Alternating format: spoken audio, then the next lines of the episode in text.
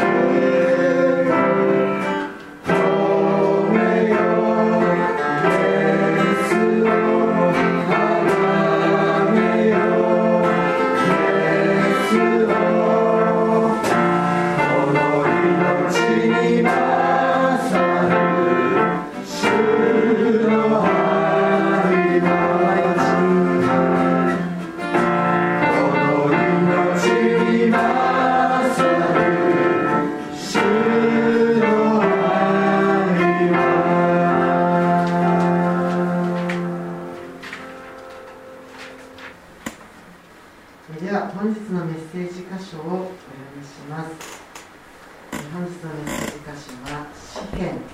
121編の1節から8節です詩編128編1節から8節をお読みします121編です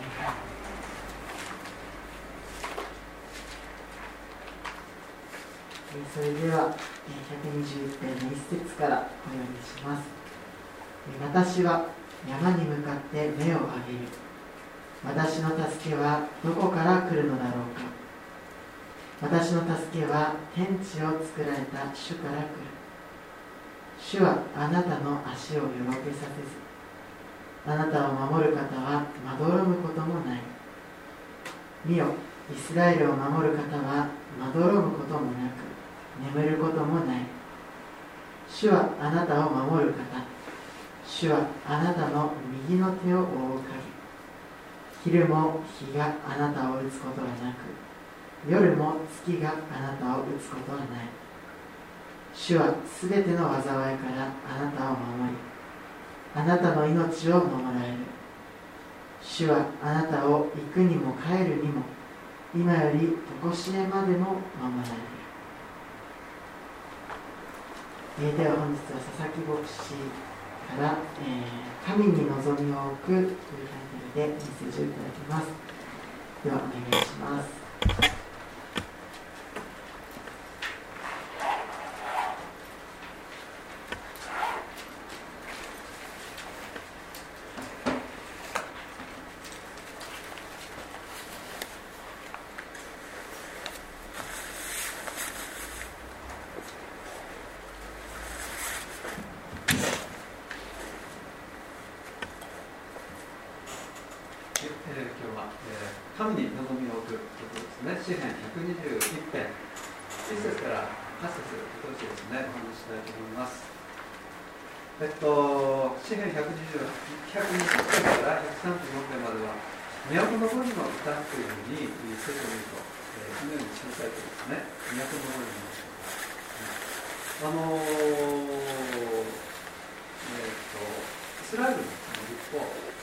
その中に、えーまあ、一つはですね年にですね3回、ま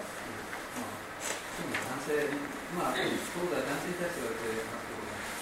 年に3回ですね共に集まってそして死を礼拝するということなんですね定められていました。あの杉越の祭りそして、えー、五十節七種の祭りとも言われてますね天空祭りも言われてますけどもそうとそしてえ対応もなさいます、うん、あの人々が集まって主を礼拝するということがあの立法の中に書かれていますまあその、まあ、それとはその都の人々はエルサレムに向かってですね、えー、そして年に3回ですね、えーまあ、いわゆる巡礼というのですね、まあ、そういうものだったようです。でこの支援というのはですねあのただ読まれるだけでなくて、え、昔はですねメロディーがついて今もあの詩篇の歌詞にメロディーがついてそして歌うことありますよね、えー、歌だからですね。ダビデあのまあ竹踊りとか弾いてですね、えー、この詩篇ですね歌ったですね。ですからあこう読むときにですねどんなメロディーについてるのかわかんないですけどもメロディーをつけながらあの読む歌風というのがいいのかもしれないですね。まあ、あのほとんどはダビダビデの時書いたものだと思うんですけども中にはですねソロモンによるというのもありますよね。都の森の都、まあ、その都っていうのは先ほど言いましたけれどもエルサレムということです。エルサレムの意味っていうのは平和の町っていう意味だそうです。平和の町ね。えー、サレム。ね。まあシャロームと関係あるんでしょうかね。サレム。またエルサレムはダビデの町とも言われてますね、まあ、ダビデの町っていうのはベスレヘムを思い浮かべるかと思いますけどもこの、えー、エルサレムもですねダビデの町っていうふうにですね。聖書にですね。書かれたダビデの町またですねシオンの山とも言われてるんですね。シオンのダビデはそこにダビデの幕屋を設置しました。そしてそこにですね契約の箱神の箱をですね安置して神様をですね礼拝していたんですね。詩篇121編1節に私は山に向かって目を上げるっていうふうになります。私は山に向かって目をどこの山に向かって目を上げるんでしょうね。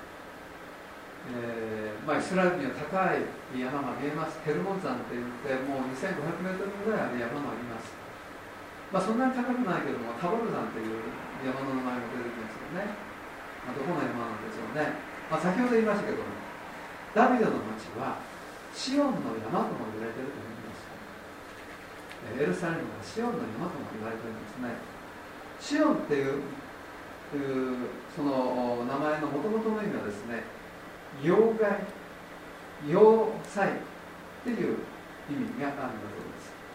妖怪とか要塞。ホープレスですか？ちょっと何でしょうね。ね。で外敵から守るために壁で囲まれた砦のある町でし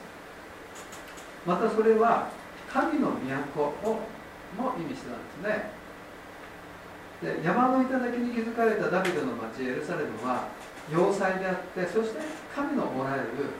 神の都だったんですね。標高800メートルくらいのところにありました、えー、で産地の方ですね。で標高800メートルくらいのところにありますね。その東視界の方はですね海面下400メートルぐらいのところです。そこと比べるとですね標高差1000メートル以上ですね1200メートルぐらいとか1000メートル以上あるんですね。でそれは今も変わらないですね。でダビデの町はですねこのように高いところにありましたそしてそこには神様との会見の場所であるダビデの幕屋があったんですね。ダビデはそこで神様にお会いしてそして礼拝を捧げています。ですからダビデにとってはこの場所は非常に親しくてとても大切な重要なところだったんですね。ですから山に向かって目を上げるっていうのはダビデにとっては神様に向かって目を上げるっていうふうに言って良いんだと思います。ダビデは日々神様の御顔を仰いで礼拝されていました。ダビデに一つ確信がありました。それは助けは天地を作られた神。主から来るんだっていうことですね。助けは天地を作られた神主から来るんだということなんですね。ダビデにとって主は全ての災いから命を守るお方だったんですね、えー、このことはダビデにとってだけじゃないですね。私たちにとっても、えー、同じです、ね、まあ、そしたらですね主が全ての災いからダビデを守られたというんだからダビデはきっと全く災いに合わなかったんだろうなと思うかもしれません。でもそうじゃないですね。ダビデには大変な困難がですね、えー、何度も何度もですね振り返りました。けれどもダビデはその中で主の助けと守りをですね体験したんですね。契約聖書にはダビデの他にもそういった神様の助け守りをですね体験した人がたくさんいます。困難はあったけれどもその中で守られたんですね。困難が許されるということが神の守りがないということじゃないんですね。許される困難はあるけれどもその中で私たちは必ず守られるというのが神様の約束なんですね。もしも守れなかった守られなかったというようなふうに思われるようなことがあったとしたらそれはですね何か特別なことかもしれません。神様にしか分からない特別な理由があるのかもしれませんどんな人にも人生には困難がつきものですそれらを完全になくすってことは神様の御心ではないようです。ただし信じる者たちには必ず神様の守りがあるんだということですね。神様は私たちを守られるお方だというふうに先ほど120分の中にも書いてあります。そのことがですね分かるように他の聖書の箇所もですね見てみたいと思うんですね。同じく紙幣のですね9編10歳ですね、えー、スクリーンですね、えー、も詩篇の9の10節にですねここもダビデによるものですね。皆を知る者はあなたにより頼みます。主よあなたはあなたを尋ね求める者を見捨てにはなりませんでした。私たちは聖書の言葉を通して死を知ることができました。またですね私たちは人から聞いて死を知ることができました。また自分の自らの体験を通して死を知ることができました。私たちが困難の中に置かれた時死を知る者として何よりも誰よりも主に尋ね求めるもの主を呼び求めるものでありたいと思うんですね。主は私たちを守られるお方です。じゃあ主の守りとはどういうものでしょうか？まずその一つ目はですね主は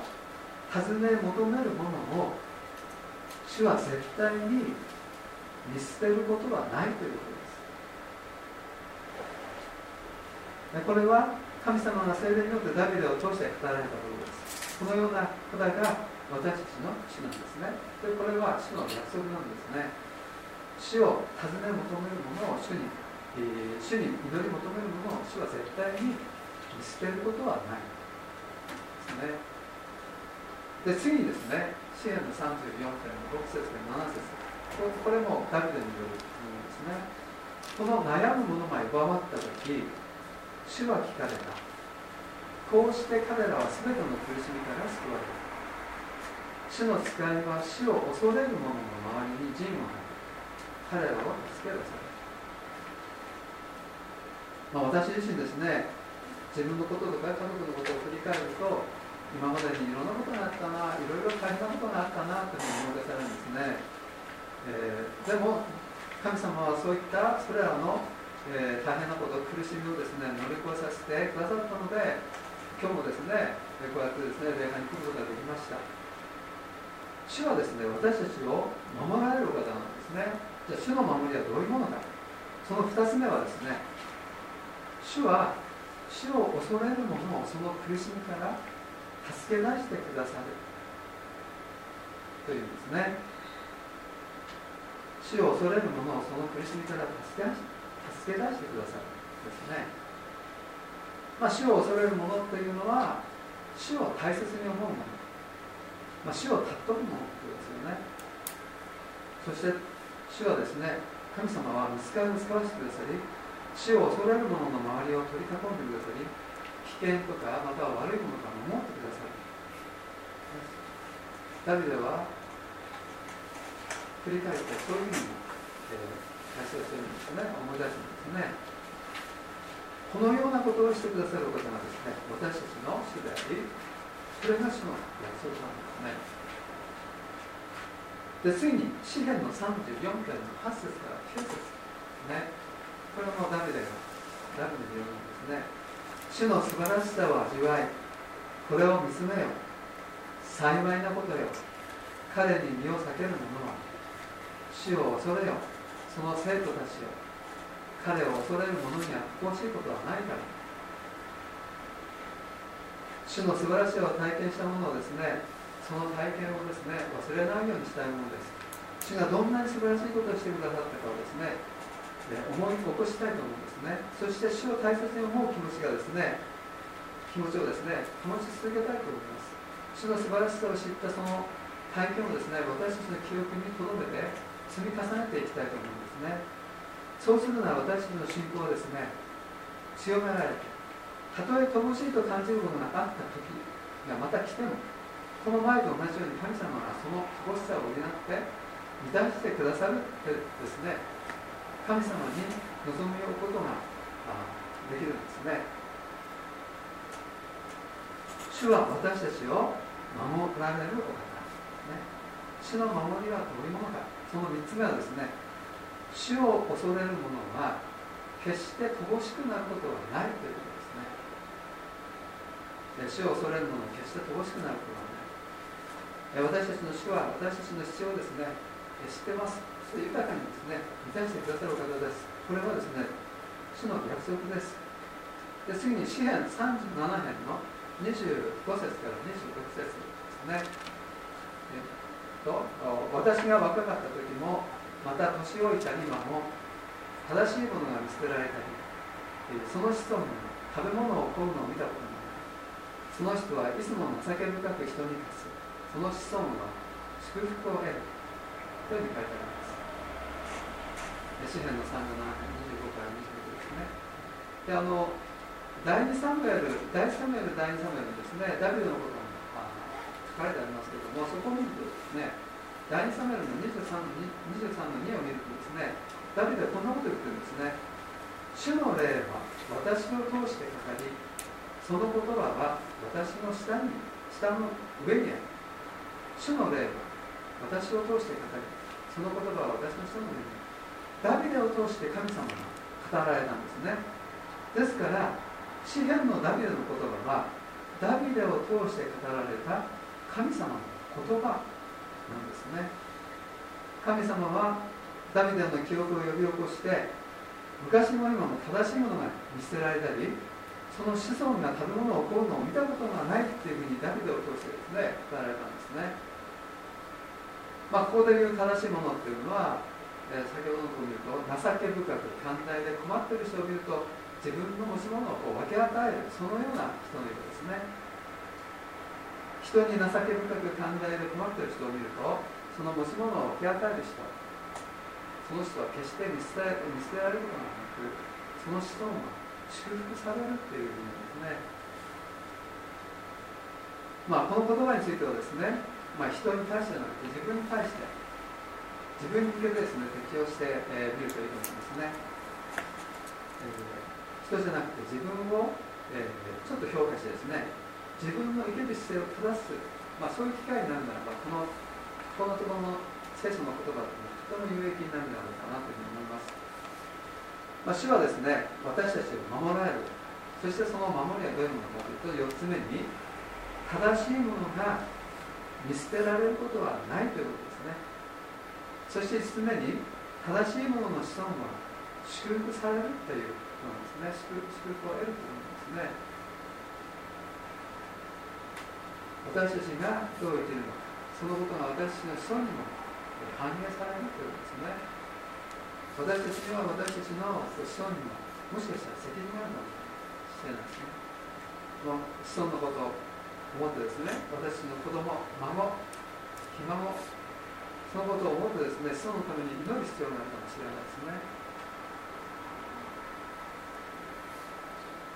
先ほど言ったことはかあこれはですね神様の約束です。そして詩篇の41編の1節から3節ですね。詩篇の41編の1節から3節。こここもダビデによりますよね。幸いなことよ。弱っている者に心配る人は主は災いの日にその人を助け出される。主は彼を見守り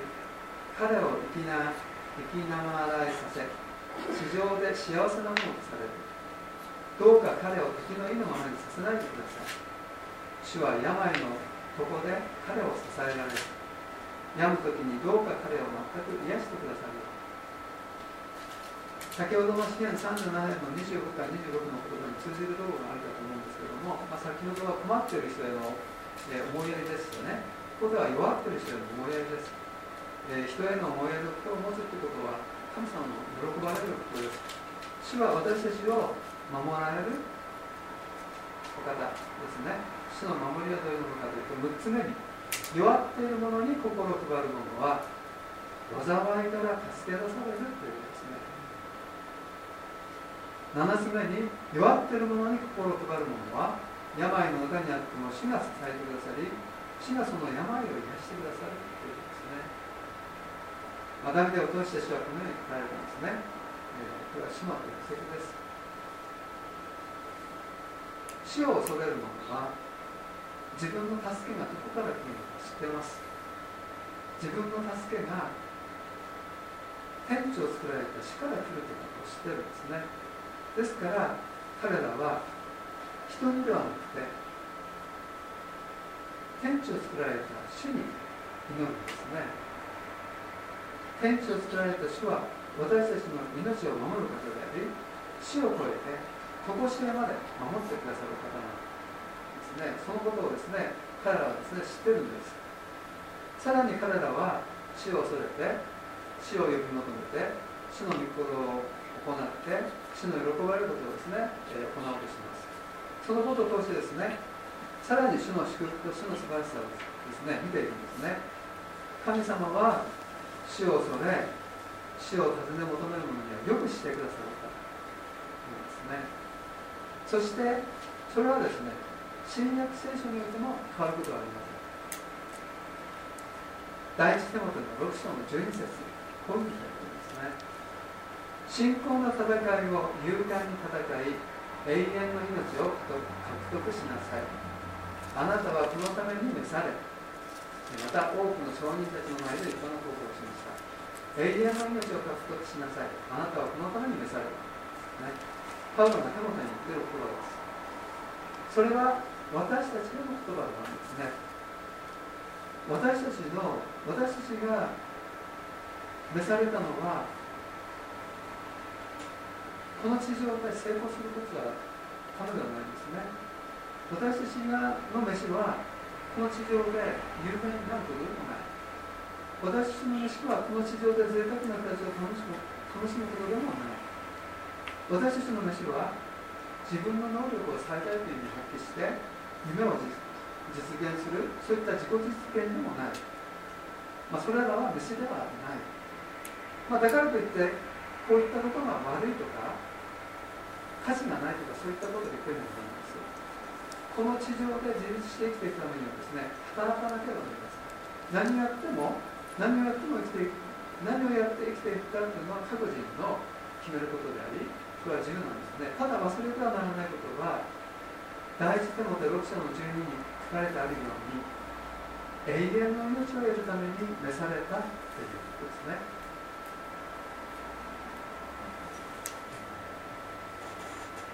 私たちは永遠の命を得るために召される、まあ、大抵の人たちは永遠の命などこの地上の成功や良い暮らしに比べれば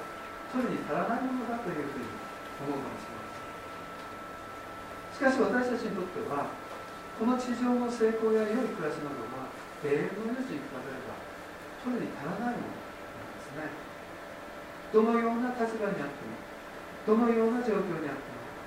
どのような仕事をしていた。のか永遠の命を得るために召されたんだ。ということですね。忘れないようにしたいと思うんですね。それが自分にとって一番大切なものであるということですね。私たちは知っていきたいと思いますね。この最も重要なものが自分にある限りもしも人生に行き詰まった時でも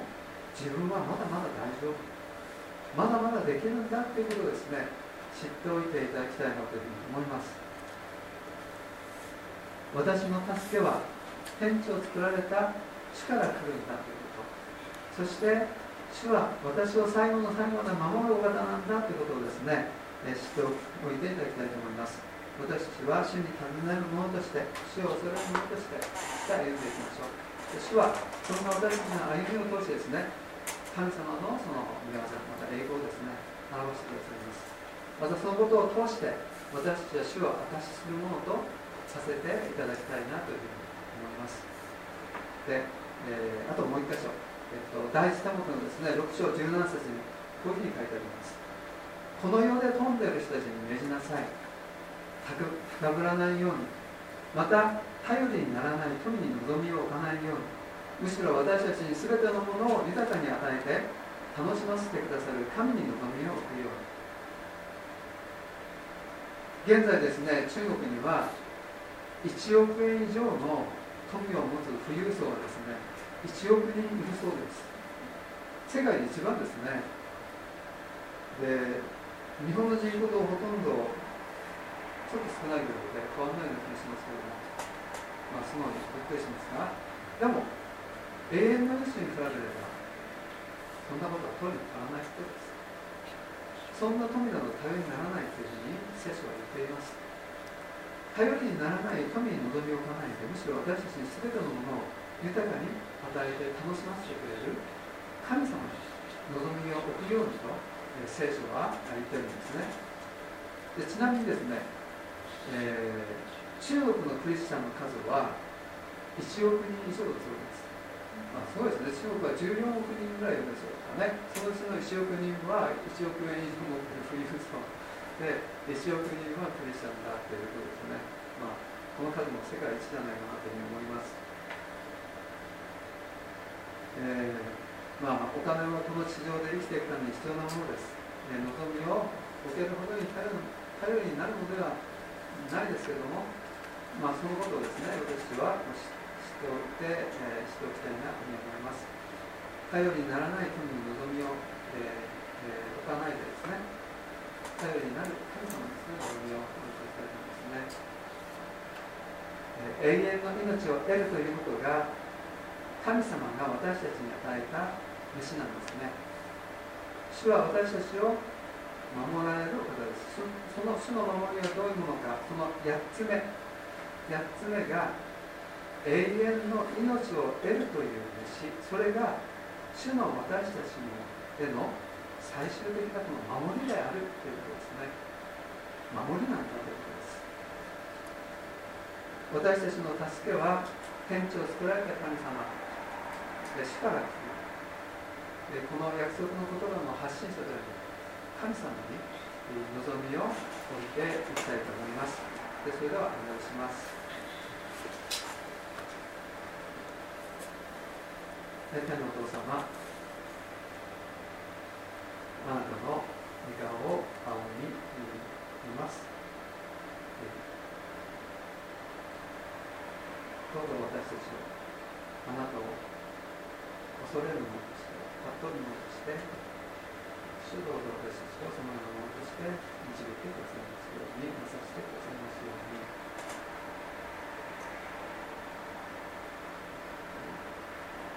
私たちの歩みが何よりもあなたに望みを持つ歩みとなってきますようにあなたが私たちの全ての必要をご覧になり私その必要を満たしてくださることがありまたあなたはい。かなる大変なこと病問題困難そのようなことからも私たちを救い出してくださる方であることを神様感謝いたします。神様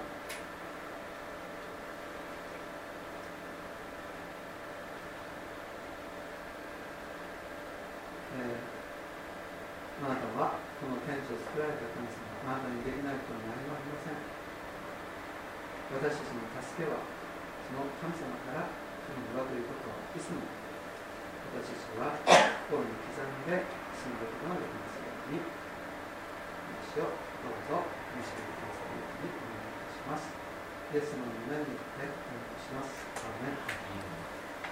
メン。